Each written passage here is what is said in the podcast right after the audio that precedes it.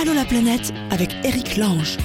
Bonjour tout le monde, bienvenue à Allô la planète. Euh, une discussion avec vous tous qui êtes éparpillés de par le vaste monde. Pour nous joindre, un petit mail euh, sur le blog d'Allô la planète ou par la page Facebook d'Allô la planète.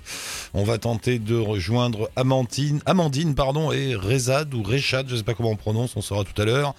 Des agents immobiliers qui ont tout plaqué pour aller vivre mieux ailleurs. Je crois qu'ils sont en Asie. Florian, euh, de quoi tu veux parler, Eric Australie, USA ou Canada? Bah, je sais pas, on va prendre les trois.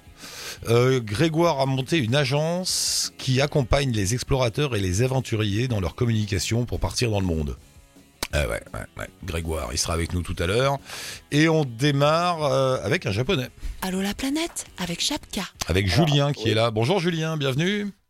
Oui, bonsoir à vous. Là, il est, il est 10h, il est 22h chez moi au Japon, donc. Et tu es où au Japon, mon cher Julien? Eh bien, je vis à côté, à côté de Tokyo, à Kawagoe, en fait. Euh, ça fait longtemps que tu es là-bas? Alors, ah, ça, va faire 7 ans maintenant, et euh, 7 ans que je vis au Japon et euh, que je m'occupe de Bonjour Tokyo, qui est donc en fait euh, une association pour organiser des événements euh, franco-japonais. Et accessoirement d'essayer de, ben, de rapprocher la communauté francophone et puis les japonais parce que les rapports sont pas, pas très très faciles. Pourquoi, à ton avis C'est la ah, langue? ben, euh, bah, déjà d'une, il y a en effet la, barrière de la langue, mais en plus euh, les, les, Japonais, euh, les Japonais n'ont pas la culture du, du, contact et puis des, des, relations avec les, avec les étrangers en fait. D'accord. Donc c'est pour ça que j'organise des soirées avec des Français qui parlent japonais et anglais et aussi avec des Japonais qui parlent français et anglais, ce qui fait que ça favorise déjà d'une beaucoup le contact. Et puis, euh, bah, depuis le temps maintenant que j'organise des événements là-bas, euh, ben, on va dire que, je vais dire, euh, mes Japonais sont habitués maintenant à côtoyer des étrangers. Donc ça se passe toujours très très bien. Mais, mais dis-moi, comment ça, c'est donc ça, c'est devenu, c'est ton métier, c'est ce qui te fait vivre d'organiser des événements. Mais qu'est-ce qui s'est passé il y a sept ans comment on en arrive à, vivre à Tokyo et à s'occuper de tout ça? Ah, C'est quoi ton histoire? C'est ah, ah. bah, la, plus vieille excuse du monde. C'est à, à, cause d'une femme, en fait. Ah bah voilà. Et c'est-à-dire que je l'ai d'abord rencontré euh, sur, euh, sur Facebook. Ça, ça, arrive. Et ce qui fait qu'après, bah, je suis allé la, retrouver au Japon. Et là, j'ai eu un gros coup de cœur. Et euh, je suis revenu en France et j'ai tout envoyé plaquer, euh, le boulot, euh, l'appartement. Et puis, je, suis parti la retrouver, en fait. C'est difficile de s'installer au Japon? Enfin, je veux dire, déjà, administrativement, comment avoir un visa oh là là, bah Tout ça? Ah, bah, il y a, y, a, y a, plein de choses. Il y a plein de choses à. En effet, c'est pas évident. Il y, a, y, a, y, a, beaucoup de choses qui sont difficiles. Mais on va dire que l'administration, déjà, ça n'a rien à voir avec la France. C'est beaucoup plus simple, euh, beaucoup plus rapide. Hmm. Mais, euh, mais disons que moi, je me suis, euh, on s'est marié, disons, deux ans après, et puis, et puis après, administrativement, il n'y a pas eu de problème. Hein. C'est pas une, hmm. c'est vraiment pas un problème. Qu'est-ce que, qu'est-ce que, à part Madame, qu'est-ce que tu aimes, madame. à part Madame, qu'est-ce que tu aimes au Japon? Qu'est-ce qui t'attire là-bas? Qu'est-ce que quand tu dis je suis arrivé là-bas, euh, j'ai eu un coup de cœur, j'ai craqué, euh, c'est quoi? Ah bah alors c'est le, il y aura beaucoup de témoignages qui vous le diront. C'est, c'est, on peut visiter tous les pays au monde, mais le Japon c'est vraiment le pays qui, qui vous met une claque quoi en fait. C'est, c'est vraiment euh, moi, moi c'est simple. La première chose que j'ai vue quand je suis arrivé dans le train, c'est-à-dire que euh, le, train qui me menait de l'aéroport à Tokyo, en fait, et eh ben, un exemple tout bête, mais je veux dire, le contrôleur du, du, train est arrivé dans le wagon, il a ouvert la porte, il a salué tout le monde, il a contrôlé les gens, ensuite il s'est retourné, il a resalué tout le monde et il est parti. Euh, moi, rien qu'à ce moment-là, j'avais envie d'applaudir. C'était, incroyable. C'est quoi? C'est une forme de, de, politesse, de civisme de... Oui, de, politesse et de, de, qualité de service. Ça, c'est quelque chose qui est. Euh, on dit souvent le client est roi, mais euh, au Japon, le client, c'est Dieu, quoi, en fait. Donc, oui, mais alors, du coup, c'est une politesse intéressée? Non, c'est le travail. C'est le travail. C'est c'est professionnel. C'est ça, ça reste très professionnel. Après, bien sûr, il y a aussi euh, le calme que l'on peut ressentir en se baladant au Japon, parce que bien que Tokyo ce soit une, mégalopole, il y a la foule, il y a la, il y a la ville, etc. Mais on, se sent bien. Je veux dire, on peut se balader partout et avoir un sentiment de, bien-être, de, de, sécurité.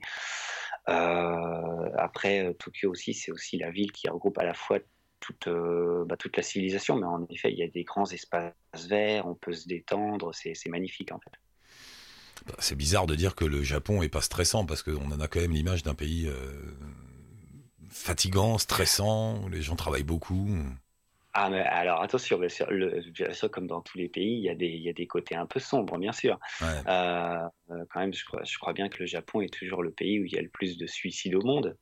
Euh, parmi les, les, les, les, travailleurs.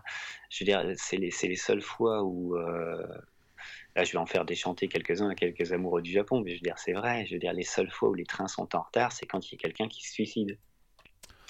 Ah ouais. c'est terrible.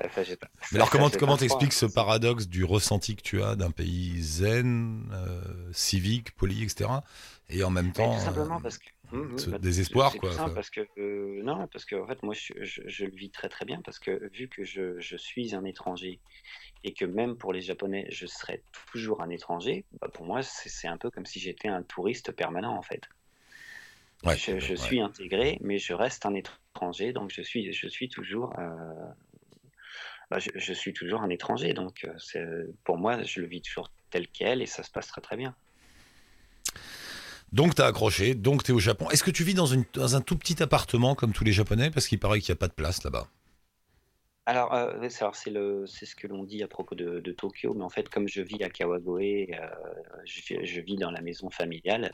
Ah. Euh, je vis avec la, la, famille de, de, ma femme. Et donc, oui, non, ça va, on a de la place. Hein. ça, ça va, rassurez-vous, il n'y a pas de problème. Hein. Mais c'est vrai qu'à Tokyo, maintenant, ils, ils, construisent de plus en plus de, bah, de nouveaux immeubles antisismique. Ah Encore un, des, un des désavantages du, du, Japon parce que des, des les tremblements de terre, c'est quotidien. Les tremblements de terre, c'est quotidien. Donc, ils bâtissent de plus en plus de grands immeubles, mais cette fois-ci aux normes antisismiques. Donc, euh, c'est fou de vivre sur un volcan comme ça. On vit pas franchement ah, sur un volcan, mais on vit, c'est clair que là, on est à l'embranchement de plusieurs plaques euh, tectoniques, si je ne m'abuse. Donc, euh, ouais, ça, ça secoue quotidiennement. Il y a des fois, on se ouais, Quelque part, ça fait partie de, de, leur caractère, quoi, de vivre euh, sur un monde euh, en danger. Enfin, tu vois ce que je veux dire Il y a une espèce de. On vit avec une sorte de danger permanent quand on vit au Japon. Ouais, c'est dans, sûr, mais comme leur culture.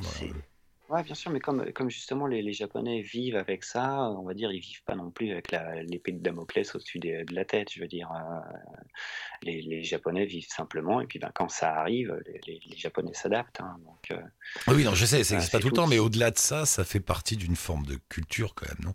J'avais lu un livre d'un Japonais comme ça, une espèce de un, livre de fiction où il imaginait que euh, le Japonais disparaisse, le Japon disparaisse pour de vrai. Et je sais pas si tu as lu ce bouquin. Et euh, non, c'était vachement intéressant où il disait bon voilà, alors voilà, il y a des, des, des, scientifiques japonais qui arrivent euh, au siège du gouvernement là qui disent bon ok on a tout, on est sûr dans dans dans deux ans, je sais plus combien de temps, tout va disparaître.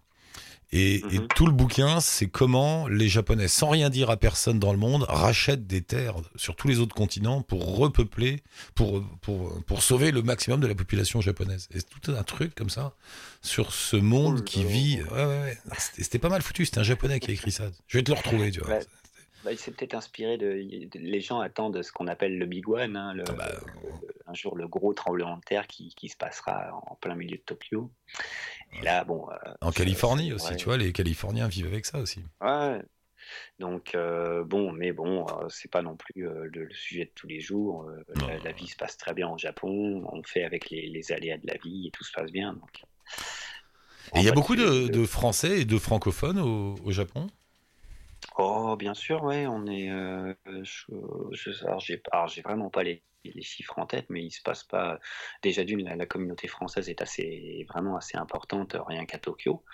Mais euh, dans le Japon, on est peut-être là, euh, je sais pas, peut-être là. Oh, je, vais dire une bêtise, hein, peut-être la troisième ou quatrième population étrangère, je sais pas, mais. Ah donc on est, on est quand même bien, on est quand même bien implanté et représenté au, au Japon. Ça, donc, il y a de plus en plus de, Japonais qui parlent français aussi. Donc, donc tu as du boulot. Pardon? Donc tu as du boulot, je disais. Ah oui, tout à fait, tout à fait. Donc voilà, je m'occupe des. J'essaye aussi de, bah, dans les relations, de, créer aussi bah, des couples. Des couples. C'est pour ça que je fais aussi des soirées célibataires à Tokyo. Et, puis bah, ça, ça, marche assez bien. Donc j'essaye même de leur apprendre les slows les, la danse. je, suis, je, suis, de la vieille école, moi, excusez-moi. Hein. donc, euh, c'est-à-dire que bah, pendant la soirée célibataire, à un moment, je baisse les lumières, je mets une petite ambiance romantique et hop, je balance 5 cinq, chansons romantiques. Et donc, euh, j'incite les, les, garçons, surtout les garçons français, à inviter les demoiselles à, danser puis à apprendre le slow. Ce qui est un peu drôle parce que les, les Japonais et les Japonaises ne sont pas du tout habitués à la culture du contact l'homme qui importait le slow au Japon, Julien. Bon, ah. Julien, ah. merci, merci beaucoup d'être passé. Il faut qu'on y aille, mais on, reste en contact parce qu'on va faire des émissions sur le Japon, tout ça, et je te rappellerai. Euh, très très bien, bah, avec plaisir. Et, d'ici là, allez donc sur le blog euh, de Julien, bonjourtokyo.com, c'est assez simple, on met un lien avec notre blog à nous, sur notre blog à nous, et on met un lien aussi avec ta page Facebook. Bah, merci beaucoup Julien, merci d'être passé. À très bientôt, à une prochaine fois. Bye. Euh, qui est là? C'est Amandine ou Rezad, Rechad, comment on prononce? Allô, bonjour Salut, c'est Rechad. Rechad, tu vas bien Rechad Ça va et toi? Ben ouais, alors t'es es en Thaïlande? Euh, Alors on n'est plus en Thaïlande, on est au Vietnam maintenant, ça fait, euh, ça fait quelques jours. Ouais. Et on a fait le, le, Noël en Thaïlande et on a fait le Nouvel An au Vietnam. D'accord, parle bien dans le téléphone, t'es un petit peu loin. Euh, c'est quoi votre histoire? Je vois dans votre message là, euh, on était agent immobilier et on est parti. Voilà. Voilà. Euh, c'est bien résumé. Ouais. C'est ça. On avait euh, donc une, on va dire une vie plutôt plutôt classique, on va dire. Hein. donc l'école, après après le, boulot et puis après après quelques années de de boulot bien stressant, on s'est dit mais on a 26, 27 ans, la vie est encore longue, est-ce qu'on va continuer à travailler comme ça tout le long de notre vie? Allez, on fait un petit break d'un an. C'est quoi un an? C'est pas grand-chose. Allez, on y va. Et donc vous êtes sur la route depuis combien de temps là? Ah, Là, ça va faire euh, ça va faire quatre mois. Ça va faire 3 euh, mois, trois mois exactement. Trois mois. Trois mois en Asie du Sud-Est? Trois mois en Asie du Sud-Est. On a fait l'Indonésie, Bali, Java. Euh, très bon souvenir à Java, vraiment. ah ouais? Très très bon. Ouais, ouais, super. Euh, les gens incroyables. Et puis, ce qui nous a vraiment marqué, c'était euh, les, les, porteurs de soufre. Les, porteurs de soufre, c'est quoi? Ah oui, c'est une histoire sur un volcan, c'est ça? C'est ça, exactement. C'est au Kawaïjen, donc c'est à l'est de, de Java, assez proche de, de, Bali. Donc il y a pas mal de gens de Bali qui, euh, qui viennent les voir. Et c'est c'est tout juste impressionnant. C'est des mecs qui sont d'une mentalité euh, impressionnante, ça sourit tout le temps alors qu'ils souffrent vraiment, vraiment. Euh, humainement, je pense que c'est l'une de mes expériences les plus, euh, les plus incroyables. Mais c'est dur, quoi. C'est des gens, ils en bavent. C'est ça, ces types, ils vont chercher du soufre en haut d'un volcan et ils leur descendent à pied? c'est ça. En fait, ils montent, montent à la crête du, du, volcan, ils descendent dans le cratère. Donc là, tu as des émanations de, de soufre, donc l'air est irrespirable. Nous, on, nous avait donner des, masques pour, euh, pour descendre. Eux, ils ont un bout de tissu qu'ils mettent euh, entre les dents et euh, ils essayent de, de respirer avec ça. Et nous, même avec le masque, on était en, galère pas possible. Et, et c'est très escarpé. Ils ont un panier qu'ils vont mettre sur sur leurs épaules et qui vont qui vont après remonter. on discutait un petit peu avec les mecs. Ils arrivent à, à, discuter un peu en anglais maintenant parce que quand même un peu de touristes qui qui viennent et ils disaient qu'ils avaient 80 pour certains 80 euh, kilos à remonter comme ça. Donc euh, c'est euh, c'est incroyable. Vraiment incroyable. Donc c'est une souffrance physique physique. Après tu as, la souffrance pulmonaire. Enfin c'est hyper difficile quoi. Et même nous qui n'avons rien à remonter moi j'étais en galère vraiment. On était en galère. C'était très très dur. Ouais. Drôle de incroyable et alors après vous êtes allé en Thaïlande c'est ça? Alors après, on a fait la Malaisie, on a fait que la côte euh, ouest euh, de la Malaisie, parce que c'était la, la période de la saison des pluies vraiment sur la côte est. Euh, donc là, c'était, ça a été plutôt cool, ça a été très facile. La Malaisie, c'est simple finalement parce que tu as les infrastructures euh, bah, très très simples hein, au niveau des transports, tout ça. Donc c'est c'est moins moins route, on va dire, mais euh, mais c'était c'était aussi bien. Enfin, c'était bien aussi. on a bien apprécié Georgetown. Georgetown sur l'île de, de, Penang ah, ouais, à, l'ouest. Ouais, super sympa. C'est là où vont tous les, tous les routards qui veulent renouveler leur visa, tu sais. C'est rendez-vous à Georgetown. ouais, c'est ça. Ouais, Exactement. Donc, euh, t'as, du street art, euh, et puis t'as, as les mecs qui sont vraiment cool. Ça se voit que ici, c'est un peu différent. Quoi. Il y a des cultures toutes différentes en plus, donc euh, non, c'est vraiment sympa. D'accord. Et, et, après, donc Thaïlande, pour, là, on y arrive pour le coup.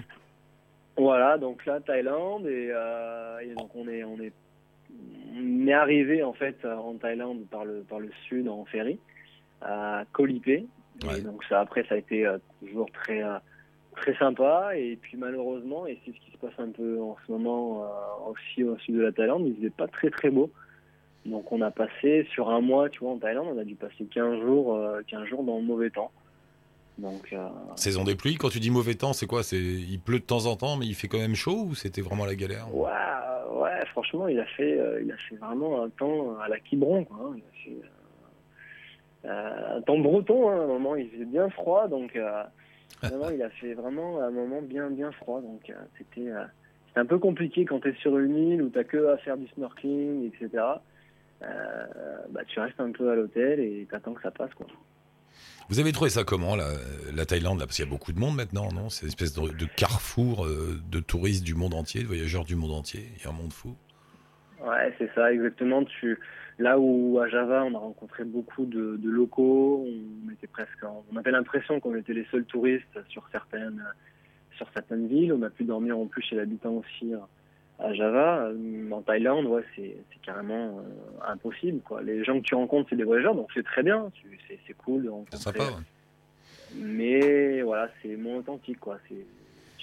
Je crois que j'ai pas parlé à un, vrai villageois en Thaïlande. Euh, j'ai parlé qu'avec des, avec des gens qui étaient liés au tourisme, mais des vrais habitants de Thaïlande, sur un mois, en tout cas, j'ai pas pu. Parfois, plus longtemps. Parfois, je me dis que les, les, voyageurs qui viennent en France, ils doivent ressentir ça. Tu sais, il y a tellement de touristes en France.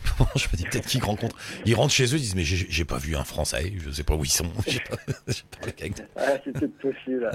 possible. Et là, Vietnam donc. Et là, Vietnam, et là, c'est vraiment cool parce qu'on a acheté une, une moto. Ah, et, euh, et, là, on retrouve vraiment les, sensations d'indépendance où bah, là, tu prends pas de bus, tu prends pas t'es pas fixé par des horaires, donc là c'est vraiment génial, on s'arrête où on veut, on a un peu faim, on s'arrête, bah, et là du coup on, communique plus euh, avec avec les gens. Quand tu prends euh, quand tu traverses, euh, on a fait la baie d'Along, donc on est passé par quatre bars, en fait la, la plupart des gens vont sur la sur l'île, sur, sur la ville d'Along, et nous on a décidé de, de, de, faire le sud de la baie d'Along. Et euh, c'est un peu moins touristique. Et puis dans la ferry, tu as toujours des gens euh, qui sont assez impressionnés de, nous voir comme ça sur une vieille bécane à faire le tour du Vietnam. Donc c'est marrant, on discute, euh, on discute bien avec eux. Ça change un peu, ça vous fait du bien là de vous balader depuis 4 mois, j'imagine. Ouais, c'est... ouais, ça fait, ça fait du bien. Et puis tu as, une importance dans, dans, dans, dans, la décision. On dit souvent que la décision était, est, difficile à prendre, mmh. comme, on, comme on te l'apprend quand tu es quand tu es jeune, hein, euh, faut que tu travailles, enfin, faut travailler dur à l'école, faut que tu, trouves un travail, et puis quand tu as un travail, tu achètes ta maison, etc. C'est un peu le, plan initial qu'on te propose quand tu es, euh, quand es jeune. Et quand on me dit, bah voilà, enfin, quand, quand tu te poses la question, se dire, bon, est-ce qu'on est capable de faire ça toute une vie Et que tu te dis, bah allez, c'est bon, euh, moi j'en peux plus, au moins je veux faire un an de break. Et ben la décision, c'est ça, c'est là, là où c'est le plus dur. C'est là de, de dire, bah tiens, j'ai déjà fait quelque chose il faut que, faut que je, quitte tout ça. Et ça, c'est le plus difficile. Et, et ton émission nous a permis, euh, nous a permis de, de, prendre cette décision. On a entendu beaucoup d'auditeurs. Euh, euh moi, je me rappelle surtout d'un auditeur qui était, euh, enfin, qui est aveugle. Je sais pas ah si tu vois. Jean-Pierre. Jean-Pierre. Ouais, Jean-Pierre. et j'ai écouté son, son, témoignage et ça m'a, ça m'a vraiment impressionné et, et ça m'a marqué. Et c'est à ce moment-là, je me suis dit non mais moi, je suis, on est, on est en pleine possession de nos moyens. il faut qu'on fasse, quoi. faut qu'on fasse. Et, et, donc, on a pris, on a pris cette décision aussi grâce à ton émission. Donc, on t'en remercie. Bah, je t'en prie, mais effectivement, le plus parce qu'en fait, une fois, tu es d'accord avec moi, une fois qu'on est sur la route, une fois qu'on se balade, c'est pas si compliqué que ça, ça va Non, non, vraiment, c'est pas, c'est pas compliqué. C'est pas compliqué. Il y a des choses qui manquent. Il y a la famille qui manque, euh, les amis. Euh, nous, on est, on est de, Clermont-Ferrand, donc on a les fromages qui nous manquent. Mais euh, sinon, finalement, non, non, on, découvre tellement de belles choses que on est déjà à trois mois, c'est pas, pas beaucoup trois mois, mais finalement, c'est passé très vite déjà. Richard, il faut qu'on y aille parce qu'il y a Grégoire qui nous attend. Euh, bah, écoute, je mets un lien avec votre blog, ça s'appelle euh, Barbu and Blonde, donc j'imagine que le barbu c'est toi et que la blonde c'est Amandine. J'espère. Pour vous en tout cas. Et... et... puis bah on se rappelle bientôt, je te... on se renvoie un petit message euh, dans les semaines qui viennent.